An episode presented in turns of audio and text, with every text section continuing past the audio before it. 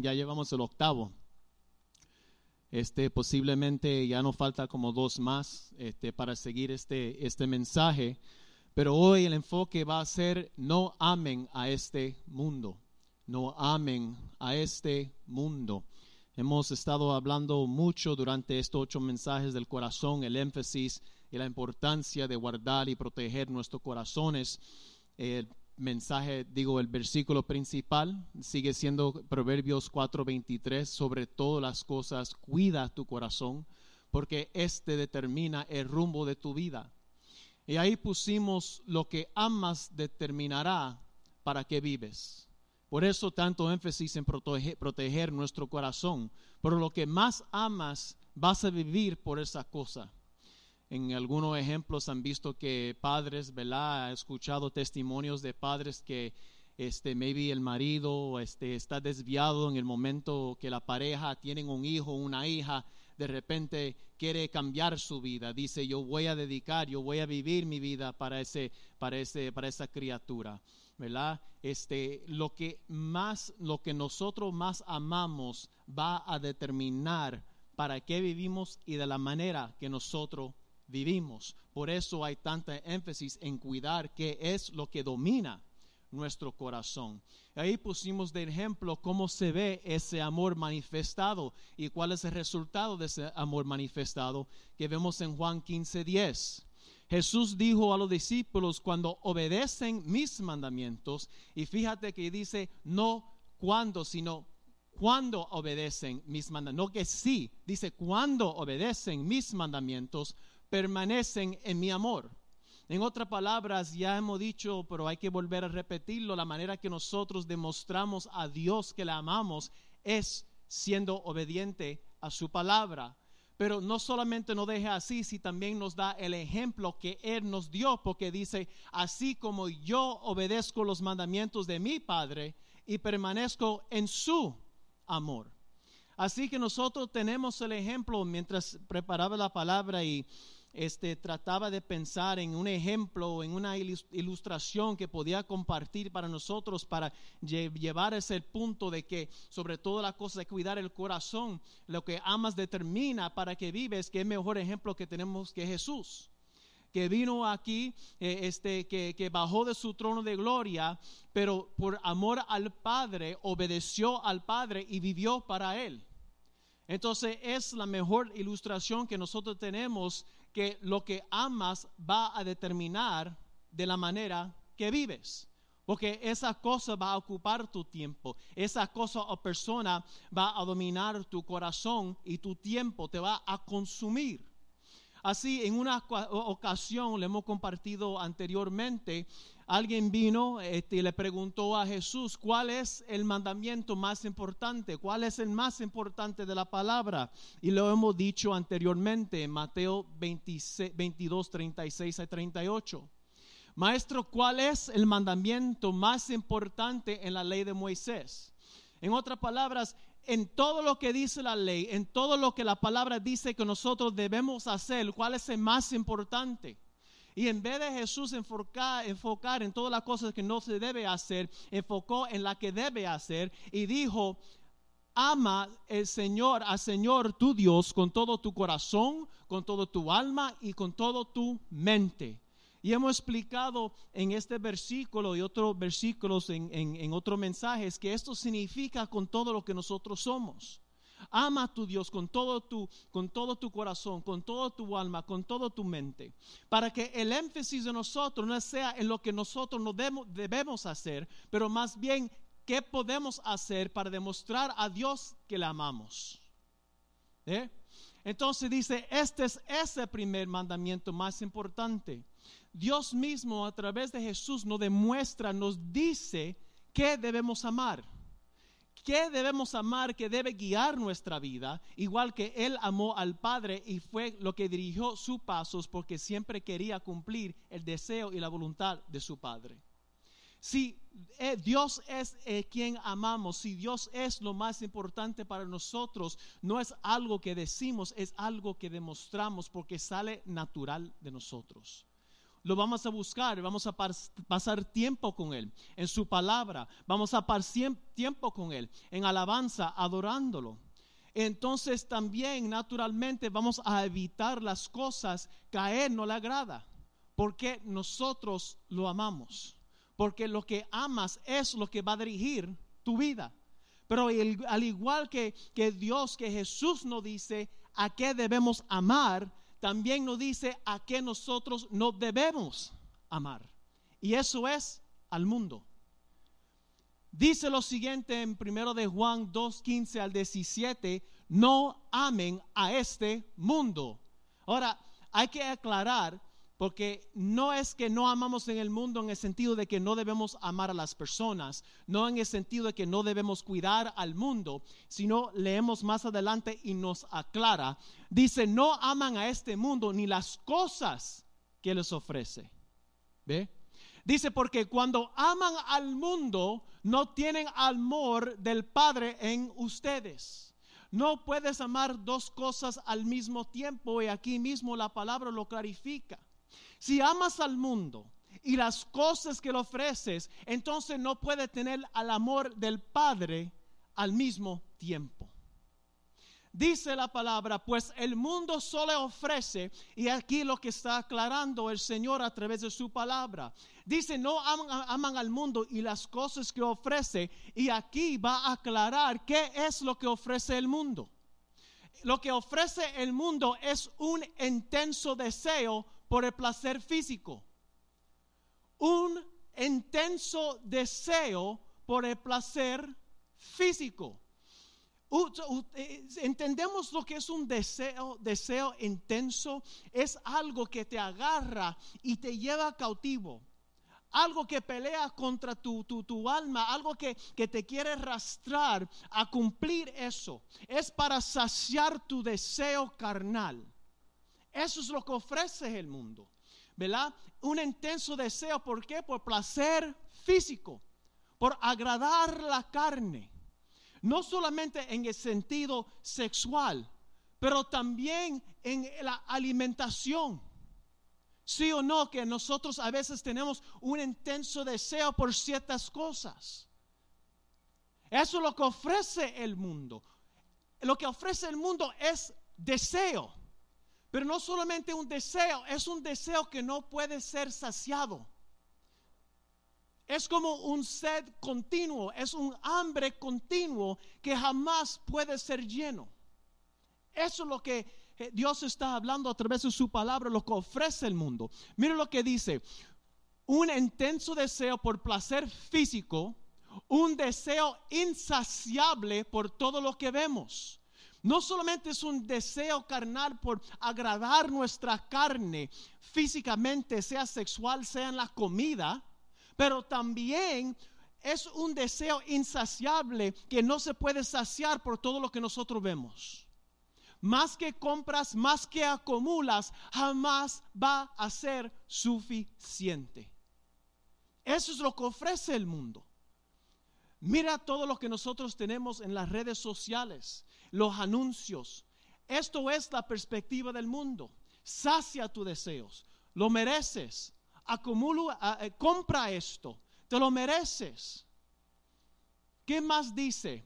Y el orgullo de nuestros logros y posesiones. Y esas tres cosas son lo que vamos a dar énfasis en esta noche. Nada de esto proviene del Padre, sino proviene del mundo. Y este mundo se acaba junto con todo que la gente tanto desea. Tanto lo que uno acumula, tanto lo que uno desea, lo que está diciendo a través de la palabra, todas estas cosas que, que tanto tú deseas, que quieres acumular, yo quiero el carro de año, yo quiero esto, yo quiero esta casa, yo quiero lo otro. Lo que la palabra está diciendo, tanto que la gente desea, se va a destruir.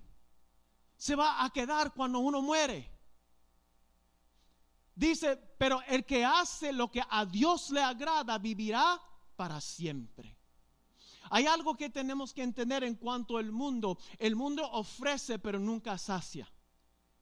Eso es lo que la palabra está diciendo. no amen lo que ofrece este mundo, porque lo que ofrece este mundo siempre va a ofrecer para saciar un deseo, pero nunca te va a dejar satisfecho. Siempre te va a dejar con las ganas de más. Y siempre vas a ir corriendo detrás de la nueva cosa, de lo más nuevo. O si la otra persona, esa pareja nueva. Y nunca va a estar satisfecho cuando nuestros ojos están puestos en las cosas de esta tierra. Algo que tenemos que entender del deseo humano que dice en Proverbios 27, 20 es que así como la muerte y la destrucción nunca se sacia, el deseo del hombre nunca queda satisfecho. Hay que entender eso. Nosotros tenemos que entender con lo que estamos batallando, lo que es el mundo y también nosotros, es que el deseo del hombre jamás queda satisfecho. Al contrario, cuando lo alimentas, más quiere. Dame volver a repetir eso. Cuando empiezas a alimentar tu carne, más desea y más quiere. La manera de hacerle morir es negándola. Ahora, Jesús dijo aquí, o la palabra dice, que todo lo que tanto la gente desea va a ser destruido. En una ocasión Jesús mencionó esto también en Mateo, cuando dijo, no acumula tesoros aquí en la tierra donde puede entrar el ladrón, donde se puede este, poner mohoso, donde se puede corrompir, sino más bien este, guarda tesoros en el cielo. Pero hay una razón por la cual que dice eso, porque dice, donde está tu tesoro, allí también están los deseos de tu corazón. Mateos 6, 21. Hay que leer eso con calma. Donde está tu tesoro, están los deseos de tu corazón. Si los deseos tuyos están aquí en la tierra, entonces los, deseos de tu corazón están dirigidos aquí en las cosas terrenales. Pero también si estás, tu tesoro está en el cielo, entonces los deseos de tu corazón están en el cielo, en agradar a Dios y vivir para Dios, no vivir para uno mismo. Hay una razón que le puse esa imagen, aunque le hemos usado antes. Para aquellos que han visto la palabra, el, amo del anillo, The Lord of the Rings, ¿verdad? Que decía, my precious, my precious, ¿verdad? Al principio, al principio eras, este, lo que han visto la película era un habit, eran familiar, este, son de, de, de, compartir, familiar, pero una vez que él encuentra ese anillo, ese anillo se vuelve su tesoro. Y todo su deseo, todo su corazón, los deseos de su corazón se dirige hacia ese objeto. Y se convierte en esa cosa que vemos ahí a la mano derecha porque te vuelves en lo que adoras. Él empezó a adorar un objeto que no tiene vida, que es frío, y eso fue lo que se convirtió. Y así también nosotros nos convertimos cuando nuestro enfoque, cuando nuestros deseos, cuando nuestro tesoro están aquí en las tierras y no en la del cielo. Y así se ven algunos hermanos cuando reciben su diezmo, tienen que dárselo. ¿Cómo puedes saber si tus tesoros están aquí en la tierra? Examine dónde gastas tu tiempo y dinero disponible. ¿En qué más gastas tu dinero? ¿En qué más usas tu tiempo libre? Reflexiona sobre eso, excuse me, qué es lo que más te gusta pensar y discutir. ¿Qué es lo que más ocupa tu mente? Porque eso te va a ayudar a entender qué es lo que más tesoro, este, de tesoros. Pídele a tus amigos y tu familia que te digan qué creen que es más importante para ti. Pregunta a las personas que te rodean, que te conocen mejor, ¿qué es, más, qué es lo que tú crees que es más importante en mi vida. Y te van a decir. Eso es para que nosotros nos examinamos. Porque en el momento que empezamos a quitar la vista de Dios, nosotros tenemos que vivir aquí en la tierra. Amén. Tenemos que vivir con los pies en la tierra. Nosotros sabemos eso. Tenemos que trabajar, tenemos que ir a la escuela, tenemos que mantener nuestros hogares, tenemos que, tenemos familiares. Hay cosas que nosotros tenemos que, hacer aquí, pero mientras nosotros vivimos aquí, tenemos que mantener la vista en el cielo. No podemos quedar con la vista aquí en, en la tierra nada más. Porque entonces va a empezar a arrastrar nuestros corazones. Amén. También este Jesús dice aquí mismo en este capítulo, o dame a explicarle un principio primero. Hay un principio de exclusión de la mecánica cuántica, ok, uh, uh, um, quantum mechanics. Es un dicho que dice lo siguiente: dos objetos no pueden ocupar al mismo espacio al mismo tiempo. Creo que es el sentido común, ¿verdad? No puede haber dos objetos en el mismo tiempo. Pero eso es lo que Jesús dice más adelante en la misma palabra en Mateo 6, 24, ah, ah, cuando dice, nadie puede servir a dos amos, pues odiará a uno y amará al otro. No podemos amar dos personas al mismo tiempo. Es imposible amar a este mundo y a Dios al mismo tiempo.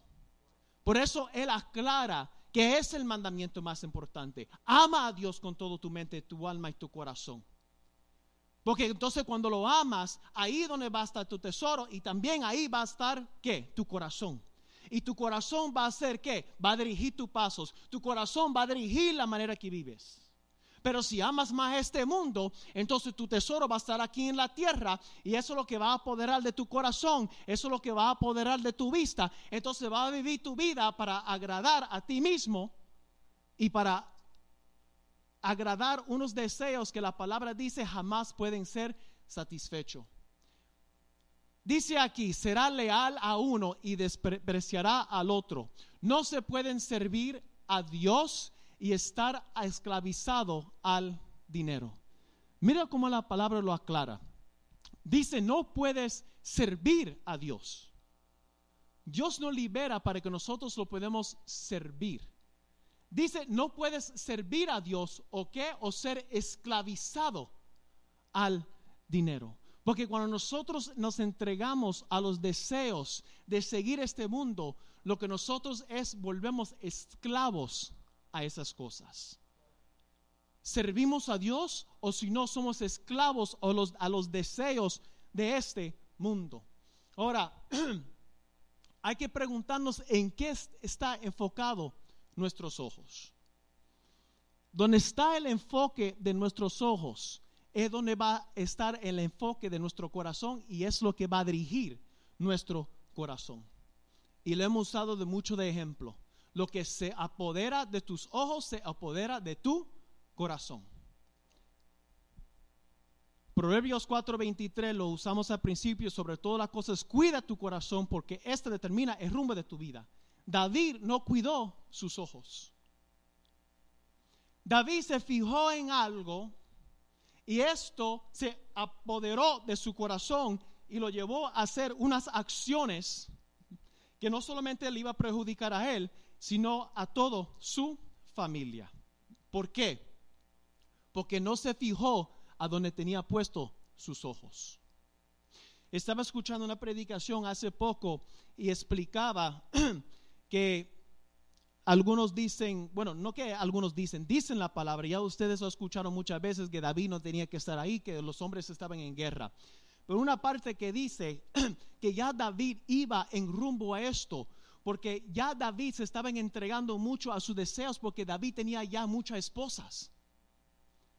Ya David tenía un montón de esposas y concubinas. Ya David se estaba entregando a estos deseos. Ahora, él ve a esta mujer bañándose, y ya ustedes conocen la historia.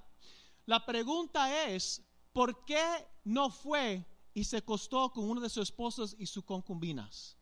¿Por qué tuvo que tener a esa? ¿Por qué? Esa. Porque así es la carne. Porque eso es lo que cuando el Señor dice no ama este mundo, porque lo que este mundo ofrece son unos deseos insaciables, unos deseos que te lleva a hacer cosas o cualquier cosa para obtener lo que quieres. Cueste lo que cueste, lastima a quien lastimas. Por eso la palabra no advierte. ¿Ve? Mire lo que dice Eclesiastés 1.8. No importa cuánto vemos, nunca, nunca quedamos satisfechos. No importa cuánto pones a frente tus ojos, siempre quiere más. ¿Por qué tú crees el TikTok es tan famoso con los jóvenes? Los videos son unos cuantos segundos nada más. Pero siempre van tirando, yo no sé si la página para arriba, para lado, yo no sé cómo es porque yo no tengo TikTok. Pero los videos son tan cortos que queda y quieren seguir alimentando la vista, quieren material nuevo. Yo quiero ver un video nuevo, quiero ver un video nuevo, quiero ver un video nuevo. Se suscriben a personas, yo no sé cómo funciona eso, pero me imagino que es así. Y pueden pasar horas viendo video tras video tras video tras video. ¿Por qué? Porque el ojo nunca queda satisfecho. El ojo siempre quiere más y más y más. Y eso fue lo que pasó con David y arruinó a él y a su vida. No solamente eso, su hijo vuelve a caer en lo mismo. La lujuria es un apetito que nunca será satisfecho. Sabemos lo que pasó con Amnón, su hijo, en 2 de Samuel 13, 2, 14, 17. Amnón era uno de los hijos de David y Tamar era también una hija de David, los dos por madres diferentes. Y dice, Amnón se obsesionó tanto con Tamar que se enfermó. Ahora, hemos hablado de esto antes, pero tiene que ver con el mensaje en el día de hoy. Una obsesión es algo fuera de control. Una obsesión es que tú te acuestas, tú te levantas, esa cosa, tú estás pensando en esa cosa. Pero déjame aclarar aquí, no solamente es en el aspecto sexual. Puede ser en una cosa que tú quieres comprar. Yo quiero ese carro nuevo, tú te estás obsesionado con eso. Te pasas viendo la página, oh, mira el interior del carro, oh, mira cómo está el carro, mira las millas, tú ves videos de esa cosa y tú te levantas, te acuestas pensando en esa cosa. Hay muchas cosas por lo cual nosotros podemos ser obsesionados tener una obsesión. Y la palabra dice que fue tanto que él se enfermó de tanto pensar en ella. Porque lo que tiene es una lujuria, lo que tiene es un deseo carnal y no es amor, porque mira lo que dice palabra, la palabra. Ella era virgen y Amnón pensó que nunca podía poseerla. Ahora, ¿dónde tú ves el amor ahí? Lo que quería era poseerla como si fuera una posesión.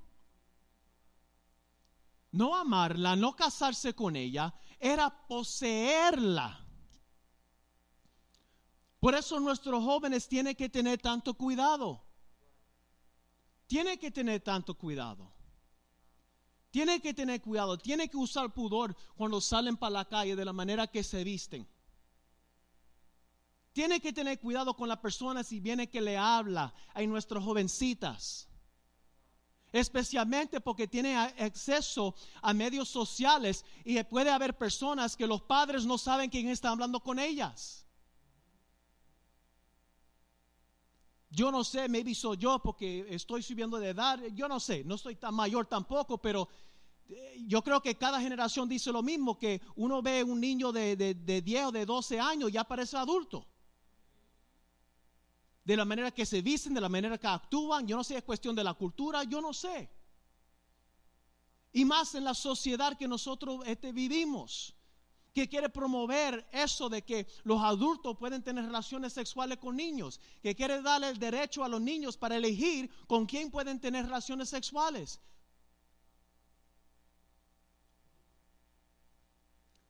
Dice, pero Amnón, ok, entonces, ¿qué fue lo que ocurrió aquí? Para brincar toda la historia. Se obsesionó tanto por ella que él habló con un primo de él, me parece que fue un primo. Entonces salieron con un plan. Y el plan era que él iba a fingir que estaba enfermo para decir a su papá, el rey David, para que Tamara fuera a la casa de él para darle comida para atenderlo. Mientras que la tuvo ahí, se lanzó sobre ella. Y entramos en versículo 14. Pero Amnón no quiso escucharla porque ella dijo que no lo hiciera. Y como era más fuerte que ella, la violó. De pronto, el amor que Amnón se de, de, sorry, de pronto el amor de Amnón se transformó en odio. ¿en qué momento era amor? Nunca era amor, era lujuria. Era lujuria. Y eso es algo que tenemos que volver a contar una y otra vez que se está levantando la nueva generación y algunos que todavía el día de hoy de entender de que lujuria no es lo mismo que amor. De cualquier persona que está contigo y te pide o te diga, yo necesito una prueba de amor. Hey, la prueba de amor es esta, espera hasta que nos casemos. La prueba de amor va a ser tu paciencia de, de verdad que si tú me quieres, si tú me amas, tú vas a esperar. Y si no, entonces no me amas. Estaba escuchando una predicación de John MacArthur los otros días y hablaba de la manera que daba consejería matrimonial a las parejas. Él dijo que cuando tiene las parejas al frente de él, en la misma cara de ellos le pregunta, ¿y están en fornicación? Él dice, él espera para ver su, su rostro. Él dice, algunos rostros brillan como el sol porque cuando tú pones a alguien en el punto y le haces una pregunta así, tú vas a ver su semblante y vas a saber si está mintiendo o no. Y cuando ves a algunos que dice, si lo que si tú estás buscando la voluntad de Dios, no está buscando la voluntad de Dios en este matrimonio porque ni siquiera está buscando la voluntad de Dios en tu noviazgo. No diga que viniste y está buscando la voluntad de Dios para un matrimonio cuando lo buscaste en noviazgo y no te mantuviste puro.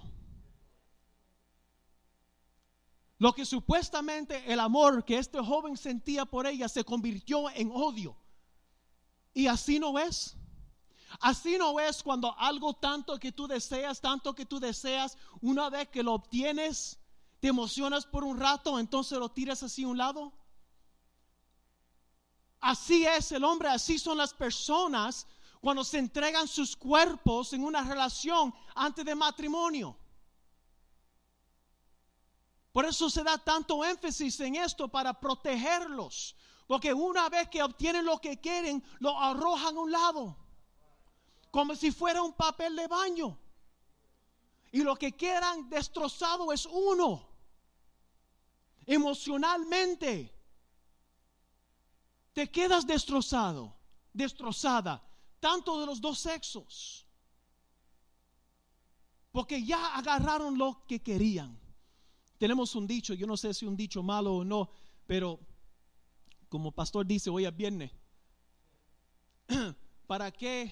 A ver si lo digo correctamente, ya pastor sabe lo que estoy pensando. ¿Para qué comprar la vaca si puede obtener la leche de gratis?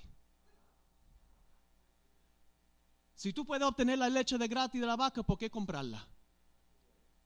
¿Por qué casarte si puedes tener relaciones sexuales con la persona? Y tanto lo que supuestamente este joven lo amaba, se convirtió en odio. Mire lo que dice la palabra. Y la llegó a odiar aún más de lo que había amado. Vete de aquí, lo gruñó. No gritó Tamar, echarme de aquí ahora es aún peor de lo que me has hecho. Pero Amnón no quiso escucharla. Versículo 17. Entonces llamó a su sirviente y le ordenó, echa fuera a esta mujer y cierra la puerta detrás de ella. Wow. ¿Qué pasó con la obsesión? ¿Qué pasó con mi princesa, mi reina? Ahora se trata de esta mujer.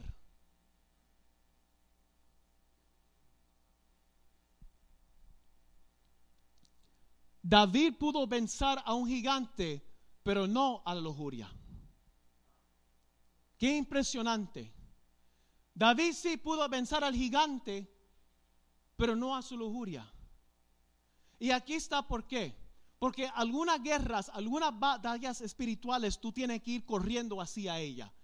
Pero cuando se trata de los deseos sexuales, cuando se trata de lujuria, porque estamos hablando del amor al mundo, estamos hablando de un deseo insaciable, la palabra dice que tú debes huir al otro lado. En otras palabras, no dejes que llegue al punto de no retorno. Don't let it get to the point of no return. La palabra de Dios dice esto en primero de, me parece primero de Corintios 10, 30 o 13 por ahí. La palabra de Dios dice que Dios es fiel. Él no nos, no nos tienta, pero la palabra de Dios dice que Él es fiel. Y cuando ocurre o cuando viene la tentación, Él no va a dejar que nosotros estamos tentados más de lo que podemos soportar. Pero también dice que justo con la tentación va a proveer una salida. Vamos a regresar aquí un momento a lo que pasó con David y Besabé. David llamó a un siervo que buscara a Besabé. O sea, ¿quién es esa? Y el siervo de David le dijo, este es Besabé, hija de fulano de tal, esposa de Uría. Ahí estaba la salida de David. Ahí estaba el momento que David se hubiera caído en cuenta y dice, oh, oh, oh, oh, oh, oh, espérate, espérate, espérate, ¿qué yo estoy haciendo? ¿Qué yo estoy haciendo? No, ok, ¿sabe qué? No me lo traiga, no me lo traiga. Y ahí hubiera muerto. Pero lo que pasa es cuando se trata de este pecado en particular, es como jugar con fuego. Y llega a un punto que no hay marcha para atrás. Porque va a estar tanto la inclinación del deseo carnal que tú no vas a pensar. Y te vas a meter la pata. Y por una por un momento puede arruinar tu vida y la vida de tu familia. Te agarras una sida, una enfermedad sexual, alguien termina embarazada. ¿Para qué? Para un deseo que va a durar un par de segundos y nunca va a quedar saciado para eso, en el momento no vas a pensar eso. Por eso la palabra dice en 2 Timoteo 2:22, huye de todo que, que estimule las pasiones juveniles. Ahí sí que tenemos que ser como Joshua, digo, este Joseph, como José, huir. Huir de todo lo que estimula esos deseos carnales. La palabra dice, en cambio, sigue una vida que recta, la fidelidad, el amor y la paz. ¿La paz de qué? La paz de nuestra relación con Dios. La paz de nuestra relación con Dios. ¿Cómo es cuando uno peca, se siente tan sucio? Te sientes tan lejos, te sientes como si Dios fuera tan lejos. ¿Vale la pena arruinar tu relación con Dios? Disfruta el compañerismo de los que invocan al nombre con un corazón puro. Júntate con personas que te van a ayudar, que te van a apoyar, que, te van a motivar para seguir al Señor. Con esas personas que te van a dar una palabra de exhortación, que va a tener que ser contable con ellos, se van a preguntar, hey, ¿cómo va este problema? ¿Cómo estás hoy? hombre de Dios, varón de Dios, mujer de Dios. Júntate con personas así. Ahora, ¿cómo podemos batallar esto? Protegemos el corazón de los deseos por el placer físico, protegiendo nuestros ojos. De la manera que nosotros protegemos nuestro corazón de esto, es protegiendo en qué nos fijamos. En qué me pongo delante de mis ojos. Mira lo que dice la palabra. Pastor lo ha usado muchas veces. Job 31, 1. Hice un pacto con mis ojos de no mirar con codicia sexual a ninguna joven. Ahora, eso puede ser tanto como hombre como mujer. Ahora, hay una diferencia en ver y mirar. La palabra usa ciertas palabras por una razón. Ver significa percibir a través de la vista. Si tienes los ojos abiertos, entonces percibes, ves lo que está delante de tus ojos. Yo puedo ver, yo estoy aquí con ustedes, yo puedo ver que pastor está sentado aquí de lado, yo puedo percibir que él está ahí. Cuando usted va manejando en la carretera, puede percibir, puede ver que está pasando por carros, por árboles, por un carro de policía, por, por, por Krispy Kreme. Tú puedes percibir, puedes ver que estás pasando esas cosas. Pero mirar es diferente. Mirar es, en cambio, es dirigir la vista, los ojos en una dirección hacia un objeto. Estás manejando, estás en la dieta, todo va bien, entonces ves, percibes que hay un Krispy Kreme y en vez de seguir manejando, lo empiezas a mirar. Y la miras otra vez. Y estacionas. ¿Eh? Cuando yo, cuando yo camino por la casa, mi esposa me mira. Hay una diferencia. ¿Ve? Uno no va a caminar ciego en esta vida. Uno puede ver, wow, ese, hombre está guapo, esa mujer está, está hermosa. Pero mirar es diferente. Seguir con la vista, comerlo, desearlo. Porque Jesús dijo, el que haga eso ya ha cometido adulterio en su corazón. Y él dijo que es mejor que te arranques el ojo que todo el cuerpo vaya al infierno. En otras palabras, no quiere decir lo importante o lo peligroso que es este asunto en particular. Por eso hay que hablar de esto. Hay que hablar de esto. Porque es como una, una gangrena si vas y tienes una gangrena en un dedito del pie, hey, I'm sorry, pero tienes que perder ese dedo. Porque si no, va a seguir este, repartiendo la gangrena, entonces va a perder la pierna, si no el muslo, si no, te mueres. Y con esto no se puede jugar, hermanos. Muchos hombres grandes en el ministerio han caído por esto mismo que pastor ha hablado que Dios lo usaba de maneras, wow, impresionante, en sanidad y cuanta cosa y campaña. Y por esto se descuidaron. ¿Cuánto más nosotros? ¿Cuánto más nosotros debemos cuidarnos? Y la palabra dice que si está parado firme, ten cuidado, que no te caigas. ¿Cómo más podemos ser vencedores en esta área para seguir? Romanos 8, 12 al 13. Por lo tanto, amados hermanos, no estén obligados. Yo sé que le canso con este versículo, pero hay que volver a repetirlo. No estén obligados a hacer lo que la naturaleza pecaminosa los incita a hacer. Tú no tienes que hacer lo que viene a tu mente. No tienes que hacerlo. No tienes que mirar esa cosa, no tienes que mirar esa dirección. No tienes que hacerlo. Ya no tienes una obligación a hacerlo porque Cristo te ha hecho libre. Mira lo que dice la palabra de Dios, pues si viven obedeciendo morirán, pero si mediante el poder del Espíritu hacen morir las acciones de la naturaleza pecaminosa, vivirán. Usted y yo tenemos el poder del Espíritu Santo.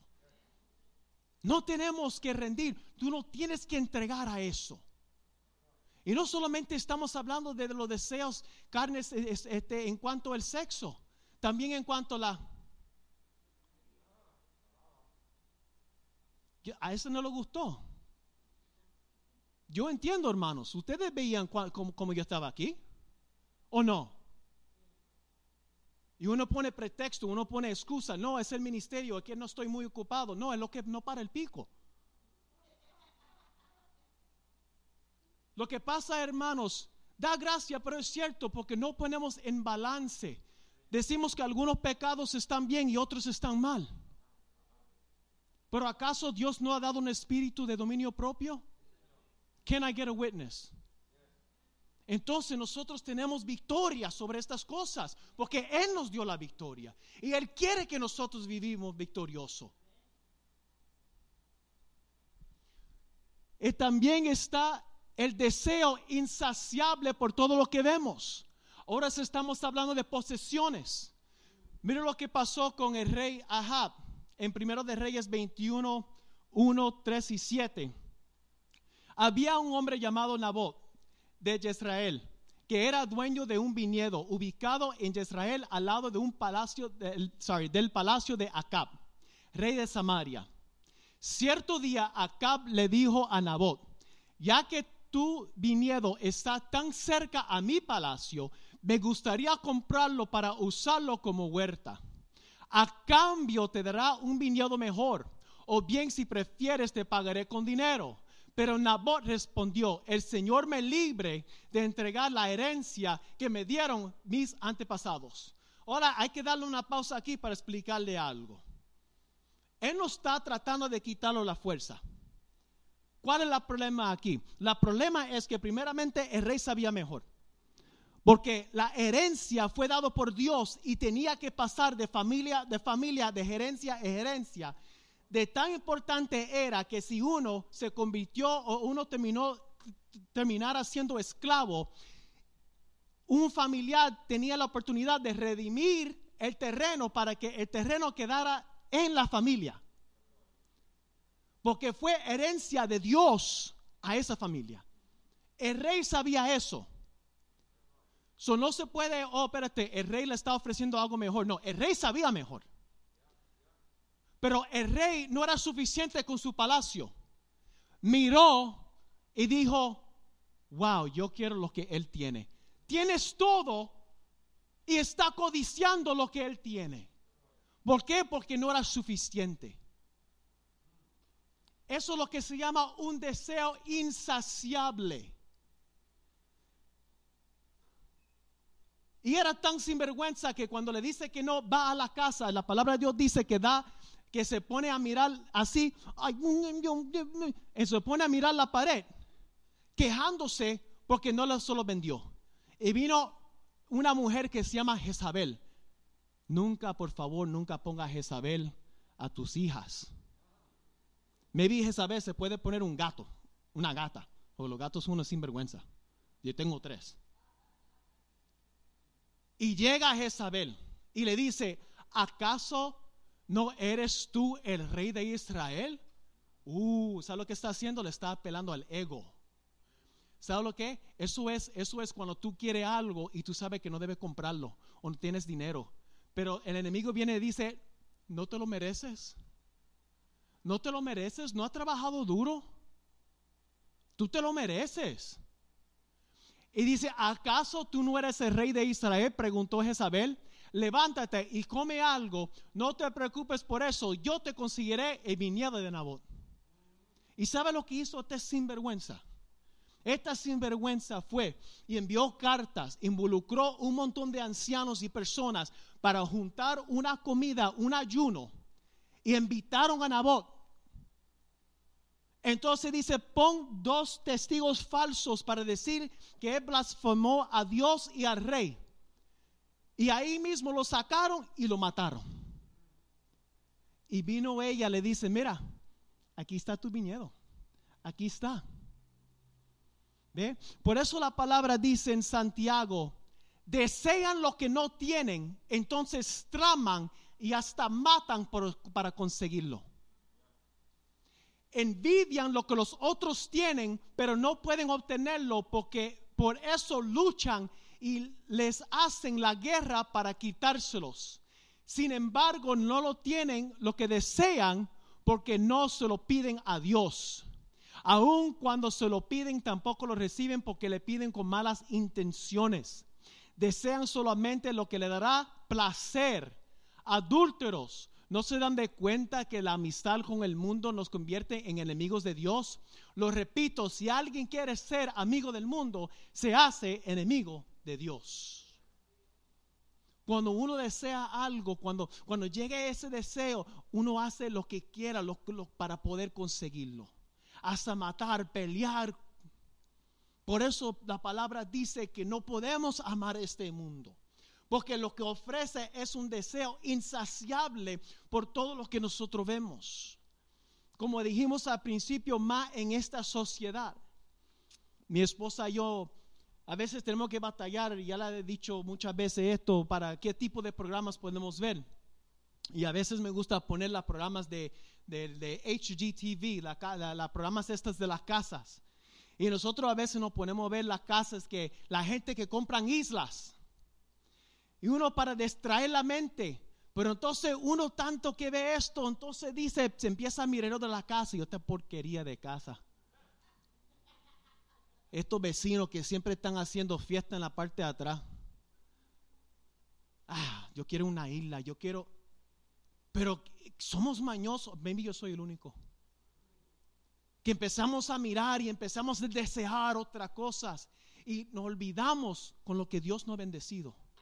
Nos olvidamos que cuando Dios abrió la puerta donde estábamos, estamos, pastor, ven, yo quiero que tú unjas mi casa. Ven, mi hermanos, yo quiero que tú veas mi apartamento. Ven, yo quiero que tú veas mi carro. Bendice, ora por mi carro, ora por mi casa. Y ya a cinco años después, esta porquería, yo no quiero esto ya. Hasta a veces con lo cónyuge hace lo mismo. ¿Cómo podemos proteger nuestros corazones de deseos insaciables de todo lo que vemos siendo agradecidos? Siempre la gente quiere saber la voluntad de Dios. Aquí está la voluntad de Dios en 1 de Tesalonicenses 5:18. Sean agradecidos en toda circunstancia. No importa lo que está pasando, usted y yo podemos ser agradecidos con Dios. Y Dios dice, esto es mi voluntad para tu vida. Siempre quieres saber mi voluntad. Quieres saber, Señor, voy para aquí, voy para allá, hago esto, haga aquello. Y el Señor te dice, ¿por qué tú no empiezas con la cosa más simple que dice mi palabra y vive una vida agradecido? En toda circunstancia, pues esta es la voluntad de Dios para ustedes, lo que pertenecen a Cristo Jesús. También cómo podemos estar agradecidos, cómo podemos batallar esto. Mira en Salmos 9, 1 al 2. Estábamos haciendo, mi hijo estaba haciendo una serie aquí, acaba de esta semana acerca de la alabanza. Salmos 9, 1 al 2 dice, te alabaré Señor con todo que mi corazón. Oh, no entendieron esa parte. Yo te alabaré, Señor, con todo mi corazón. Si tú estás alabando a Dios con todo tu corazón, entonces no cabe más nada. Si estás hablando, eh, si estás adorando a Dios con todo tu alma, todo tu mente, todo tu cuerpo, todo tu ser, con todo tu corazón, entonces no va a caber más nada porque toda su atención va a ser dirigido hacia Él y no aquí. Dice, con todo mi corazón cantaré de las cosas maravillosas que has hecho. Entonces lo que el salmista está diciendo, yo voy a cantar de todo corazón, de todas las maravillas, de todas las cosas que tú has hecho en mi vida hasta ahora. Llena tu corazón de agradecimiento de lo que, todo lo que Dios ha hecho. Ahí salió algo. Amén, gloria a Dios. Y dice, gracias a ti estaré lleno de alegría, cantaré alabanza a tu nombre, oh Altísimo. Gracias a quién? A ti. Gracias a ti voy a estar lleno de alegría. ¿Por qué? Porque mi enfoque está en ti. Mi enfoque está en lo que tú has hecho. Entonces yo voy a ser lleno de alegría. Yo no voy a estar enfocándome en lo que no tengo. Amén. Y no es que hay una diferencia entre deseo y necesidad y Dios lo sabe. Y Pablo nos dice de esta manera en Filipenses 4, 18, 19. Y esto es Pablo cuando está encarcelado.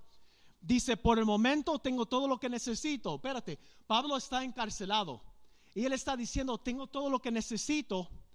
Y aún más, estoy abastecido con las ofrendas que ustedes me enviaron por medio de Epafrodito. Mira lo que dice, estoy abastecido. En otras palabras, yo estoy lleno. ¿Cuántas veces nosotros estamos comiendo y estamos pensando en comida? Estamos en algo pensando en, otra cosa. O estamos en unas vacaciones pensando en otras vacaciones. Disfruta el momento. Disfruta el momento. Disfruta lo que tienes ahora delante de ti. Pablo está diciendo, yo tengo todo lo que necesito. Mira lo que dice son un sacrificio de olor este, fragante, aceptable y agradable a Dios. Y este mismo Dios que me, cuida suplirá todo lo que necesiten de las gloriosas riquezas que nos ha dado por medio de Cristo Jesús. De la misma manera, Pablo está diciendo, yo estoy en la cárcel. Yo no tenía manera de obtener estas cosas, pero Dios buscó la manera de asegurar que mis, necesidades fueron suplidas. Y Dios te dice esta noche que Él va a suplir sus necesidades, sus necesidades de acuerdo a su riqueza en gloria. Pero aquí está la cosa, sus necesidades, no sus deseos. Cuando nosotros, la palabra de Dios dice, yo lo tenía ahí, pero lo quité. En Salmos, me parece que Salmo 37 dice, cuando nosotros nos deleitemos en el Señor, cuando deleitemos en el Señor, cuando deleitemos en el Señor. En otras palabras, cuando Dios es lo máximo para nosotros, cuando Dios es lo que nosotros buscamos, entonces va a considerar las peticiones, eh, los deseos de nuestro corazón. ¿Tú sabes por qué entonces? Porque entonces cuando Él es nuestro deleite, deleite nuestros deseos van a ser alineados con las de Él. Porque eso fue lo que leímos, leímos al principio. ¿No se recuerdan? Que dice, ¿dónde está tu tesoro? ¿Dónde está tú? Los deseos de tu corazón. Y cuando nosotros nos deleitemos en el Señor, cuando nosotros hacemos en nuestro deleite de pasar tiempo con Él, de llenarnos de su palabra, Tú sabes cuando tú te llenas de la palabra, tú estás cumpliendo lo que dice en Efesios, estás siendo lleno del Espíritu Santo. Porque la palabra es el Espíritu. Embriégate, emborráchate con la presencia del Señor. Cuando tú haces Dios tu deleite, entonces los deseos de tu corazón van a cambiar. Y ya tú no vas a desear las cosas de este mundo. Lo que vas a desear son las cosas del cielo. Lo que vas a desear es hacer la voluntad del Padre. Lo que vas a desear es vivir de una manera que le agrada. Y cuando tú pides algo a Dios en ese momento, Jesús dijo, pide solo a mi nombre y se la dará. Porque tú sabes lo que tú vas a estar pidiendo en ese momento. No vas a estar pidiendo televisor nuevo. Tú vas a estar pidiendo, Señor, límpiame y ame más como tú. Tú vas a estar como David y dice, Señor, mira mi corazón y si hay ni quedar en mí, demuéstramelo. Tú vas a estar levantando la mano, Señor, yo quiero ser usado para ti. Yo quiero ser un instrumento en tu mano. Yo quiero que mi familia, mis finanzas, que todo lo que, todo lo que yo soy, todo lo que tenga sea para tu gloria y tu honra. Y el último, el orgullo de nuestros logros y posesiones. Daniel este, 4, 29, 31. Estamos hablando del rey este, Nabucodonosor. Y el rey caminaba sobre su terraza del palacio real en Babilonia. Y mientras contemplaba la ciudad, dijo, miren esta grandiosa ciudad de Babilonia. Oh, hay que tener cuidado. Hay que tener cuidado. Hay que tener cuidado.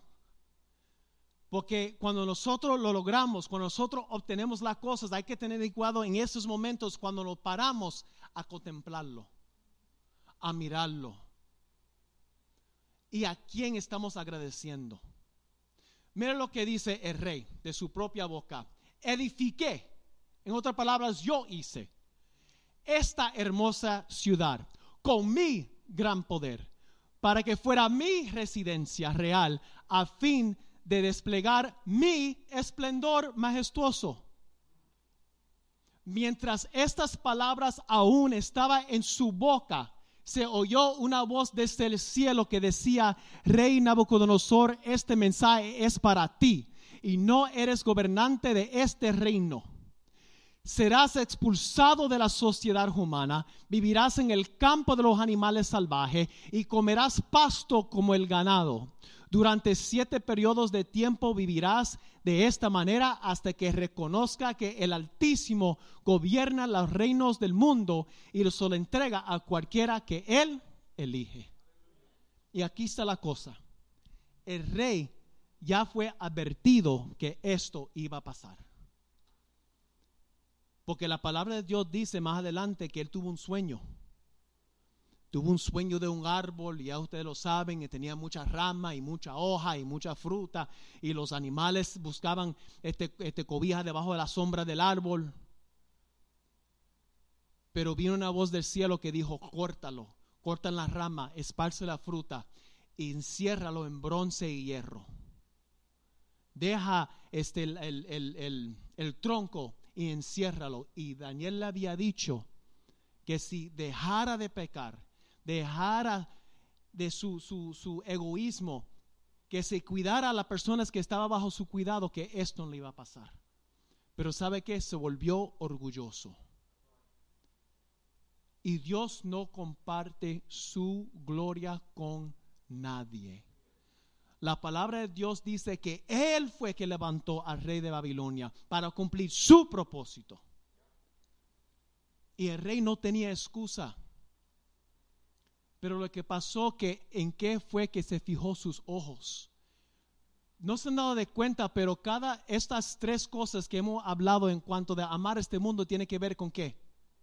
Con la vista los deseos de la carne, este, este, este, el deseo eh, este, insaciable por todo lo que nosotros vemos, también el orgullo, porque cuando que esto ocurre, cuando él está viendo todo lo que tiene, él está viendo su palacio, él está viendo su, rein, su reinado y dice, mira todo lo que yo he logrado. Yo me recuerdo cuando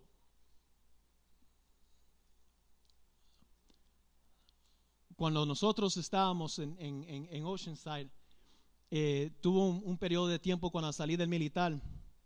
Estaba fajándome, tenía dos trabajos por casi dos años y casi nunca descansaba y venía a la casa y eso era descansar una hora, dos horas y era arrancar para otro trabajo. Y eso era dormir, maybe tres o cuatro horas y así casi dos años corridos tuvo así.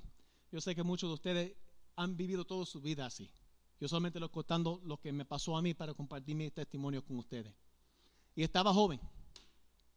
Estamos pues, apenas cuando salí del militar, creo que tenía un 21 o 22 años. Y así estuvimos. Y no sabía qué iba a hacer. No teníamos familia aquí. Ya mi hijo había nacido, nuestro hijo había nacido. Este, no sabía qué iba a hacer. Y me sentía atrapado porque yo dije, maybe me hubiera quedado en el militar.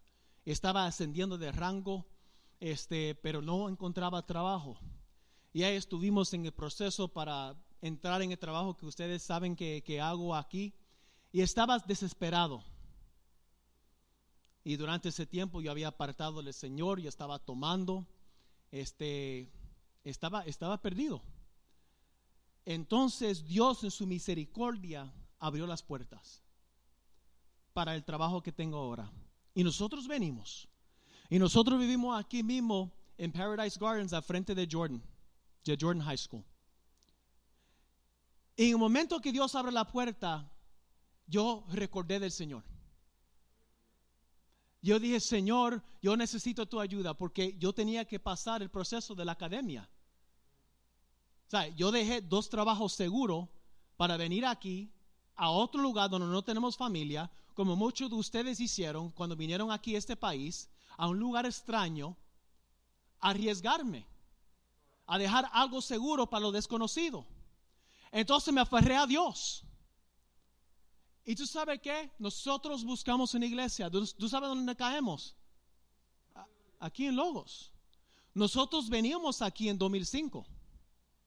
Yo me recuerdo porque fue un tiempo que ustedes tenían las banderas puestas aquí en la pared. Nosotros empezamos a venir a la iglesia. Mientras estaba en la academia, porque estaba pidiendo al Señor, Señor, ayúdame, por favor, necesito pasar la academia, Señor, ayúdame, ayúdame. Pero tú sabes lo que pasó en el momento que pasé la academia, que empecé a trabajar. Me olvidé de Dios. Pasaron años y nosotros conseguimos un apartamento más grande, otro carro. Y yo me recuerdo, esto mismo que hizo Rey Nabucodonosor, yo hice. Porque un momento yo me recuerdo, una noche yo estaba ahí en mi apartamento y yo miré, tengo dinero en la cuenta, tengo carros, yo he logrado mucho más de otras personas de mi edad hubieran logrado en este tiempo. Y yo caí al fondo por ser orgulloso.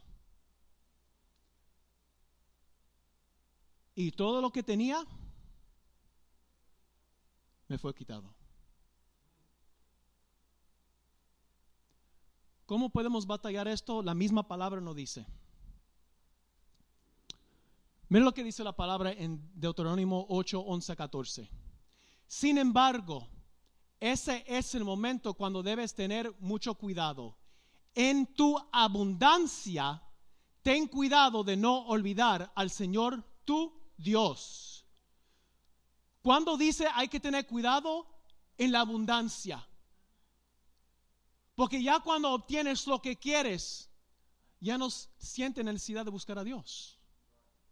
Cuando no tienes hambre, no estás pidiendo a Dios dónde va a ser mi siguiente comida. Cuando tienes que pagar la renta y no tienes suficiente dinero en la cuenta y no sabes dónde va a venir, uh, nos volvemos bien religiosos. Pero una vez que tú mires en tu cuenta y tú ves, ay, yo tengo suficiente para pagar la renta de la semana que viene, ya yo tengo eso, ya tengo lo otro. La palabra de Dios dice, ten cuidado. Es en la abundancia donde tenemos que tener cuidado. Dice, dice, sin embargo, es el momento cuando debes tener mucho cuidado. En tu abundancia, ten cuidado de no olvidar al Señor tu Dios al desobedecer los mandatos, las ordenanzas y los decretos que te ha entregado hoy. Pues cuando sientas satisfecho, y hayas prosperado y edificado casas hermosas donde vive, cuando haya aumentado mucho el número de tu rebaño y tu ganado, y se haya multiplicado tu plata y tu oro, junto a todo lo demás, ten mucho cuidado. Y hay que tener cuidado. Que cuando nosotros, Dios nos bendice, que nos olvidamos de Él. ¿Por qué? Porque el corazón se vuelve de orgullo. Mire lo que dice más adelante en, el mismo, en ese mismo capítulo.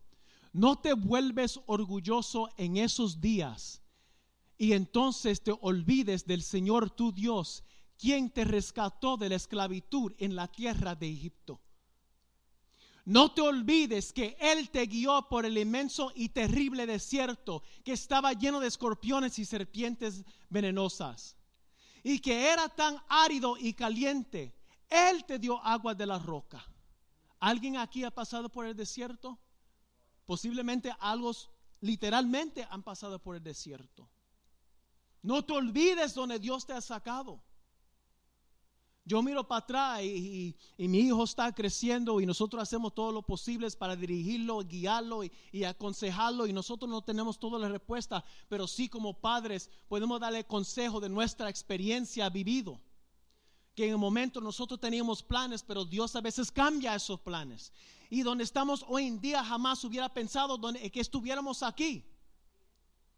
Pero puedo decir que nunca nos ha faltado pan. Yo puedo mirar para atrás en mi matrimonio, en nuestra vida juntos y ver que en el momento que yo estaba quebrantado, que yo decía, Señor, ¿dónde va a, salir este, el dinero para la renta, para pagar esto, para aquello, lo otro? Señor, necesito un carro. Dios siempre abrió las puertas. Y no cabe el tiempo para que todos podamos testificar de la misma cosa. Lo que Él está diciendo es que no te olvides de esos momentos.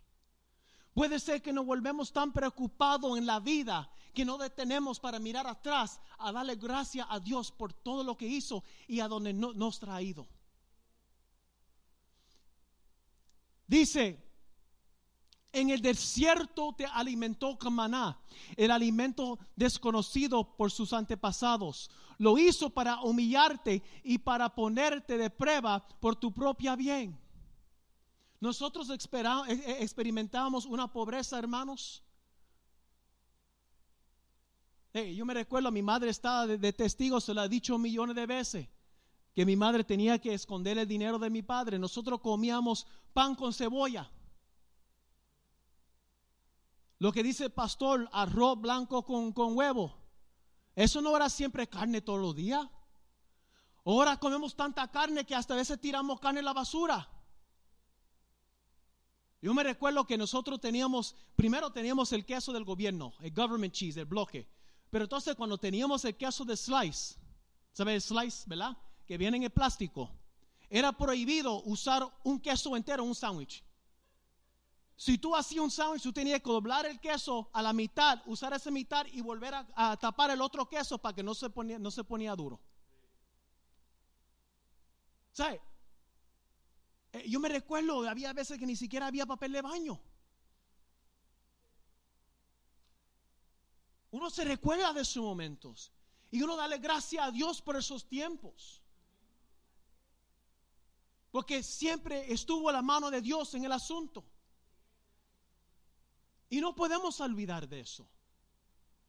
No podemos olvidar de las personas que trabajaron fuerte en ese tiempo para sostenernos, como mi madre, y como Dios le dio la fuerza a ella para poder hacerlo.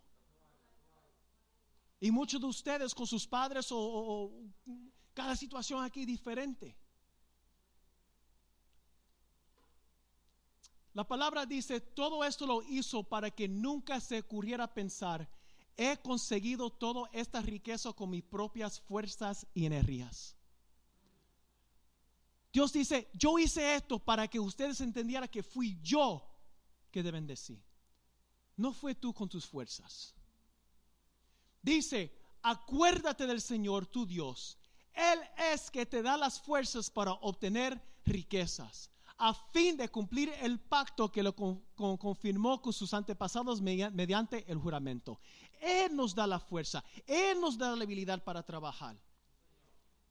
¿Sabe que si logras apagar su casa, si logras comprar ese carro, si logras hacer algo más temprano en tu vida, gloria a Dios que Dios te dio la habilidad, Dios te dio la capacidad, Dios te dio los bienes para poder hacerlo, pero que jamás nos ocurre que somos nosotros. Porque todo viene de su mano. Versículo 19. Pero una cosa te aseguro. Si alguna vez te olvidas del Señor tu Dios y sigue a otros dioses y le rinde culto y te inclinas ante ellos, sin duda serás destruido. Y aquí está la cosa.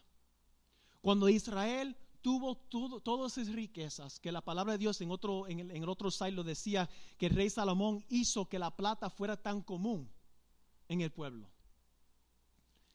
Cuando estaban a aprieto, no buscaban a Dios, buscaban a otras naciones. Cuando estaban a aprieto, buscaban ayuda en otras naciones. Y ya dejaron de buscar a Dios. Yo estaba hablando con mi esposa hace tiempo atrás, se lo he mencionado antes, que me impresiona durante el COVID, durante pandemia, durante la recesión de 2008, que jamás uno ve una botánica que cierra. ¿Sabe que son las botánicas? ¿Sabe lo que son las botánicas? Son donde hacen trabajos de brujería. Hacen trabajos y esos trabajos valen miles de dólares. Tú entras ahí, pagas miles de dólares para que alguien fuma un puro y te tira el humo en la cara. Ve a mi casa, yo te hago eso por, eh, yo te doy, mira, yo, yo te doy un descuento, se lo hago por 500. Porque la gente cree en eso. Y la gente paga tanto dinero. ¿Por qué? Porque quiere maldecir a otras personas o quiere una bendición en su vida por obtener dinero, por obtener una pareja. Y Dios dice, si tú me abandonas y buscas otros dioses, toda la maldición que vino sobre estas naciones se lo voy a pasar a ti. Porque ya tú no confías en mí. Ahí mismo dice, tal como el Señor destruyó otras naciones en tu, eh, en tu paso, así también tú serás destruido si niegas obedecer al Señor tu Dios. Y aquí estamos terminando. Lo último, para cerrarlo, no permitas que las bendiciones de Dios se convierten en un ídolo. No permitas que las bendiciones de Dios se convierten en un ídolo. Mira lo que dice aquí en Éxodo 12, 35 36. Los israelitas hicieron lo que Moisés le había indicado pidieron a los e-, egipcios ropa y objetos de plata y de oro. Y el Señor hizo que los egipcios miraran con agrado a los israelitas y dieron al pueblo de, Israel todo lo que pidió. Así despojaron a los egipcios de su riqueza. Espérate, ¿cómo es esto? Lo que pasa es después de todas las plagas, Dios hizo que los egipcios entregara toda su riqueza al pueblo de Israel. Así que salieron de la esclavitud con las riquezas y despojaron a los egipcios porque Dios lo puso en favor. ¿O no entendieron esa parte? Salieron de la esclavitud bendecido. No solamente porque salieron de esclavitud, pero salieron una bendición de riquezas. Y no duran ni un mes en el desierto y le entregan todas las riquezas a Aarón para que le haga un ídolo. Este hombre Moisés, no sabemos, no sabemos dónde ha terminado. Aquí está, hanos un Dios que nosotros podemos adorar. No permite que las bendiciones de Dios vuelve un ídolo. Aprendamos de su error. Aprendamos de sus errores. Y sobre todas las cosas, cuida tu corazón. La manera que nosotros cuidamos nuestro corazón, se han fijado durante todo el mensaje, es cuidando en qué fijamos nuestros ojos. Todo me percibe, pero no todo te beneficie. ¿En qué estás invirtiendo tu tiempo? ¿En qué estás invirtiendo tiempo a mirar tus ojos que posiblemente está levantando deseos insaciables en ti? ¿En qué cosas está volviendo tanto tiempo en tus ojos que se está desviando el amor que tú tienes de Dios para las cosas terrenales? ¿En qué cosas están volviendo tanto tu tiempo con tus ojos que está robando tu tiempo con Dios? Cuida tus ojos, cuida tu corazón, porque esta termina el rumbo de tu vida. La raíz del problema es el problema de nuestro corazón. No amen a este mundo. Dios le bendiga.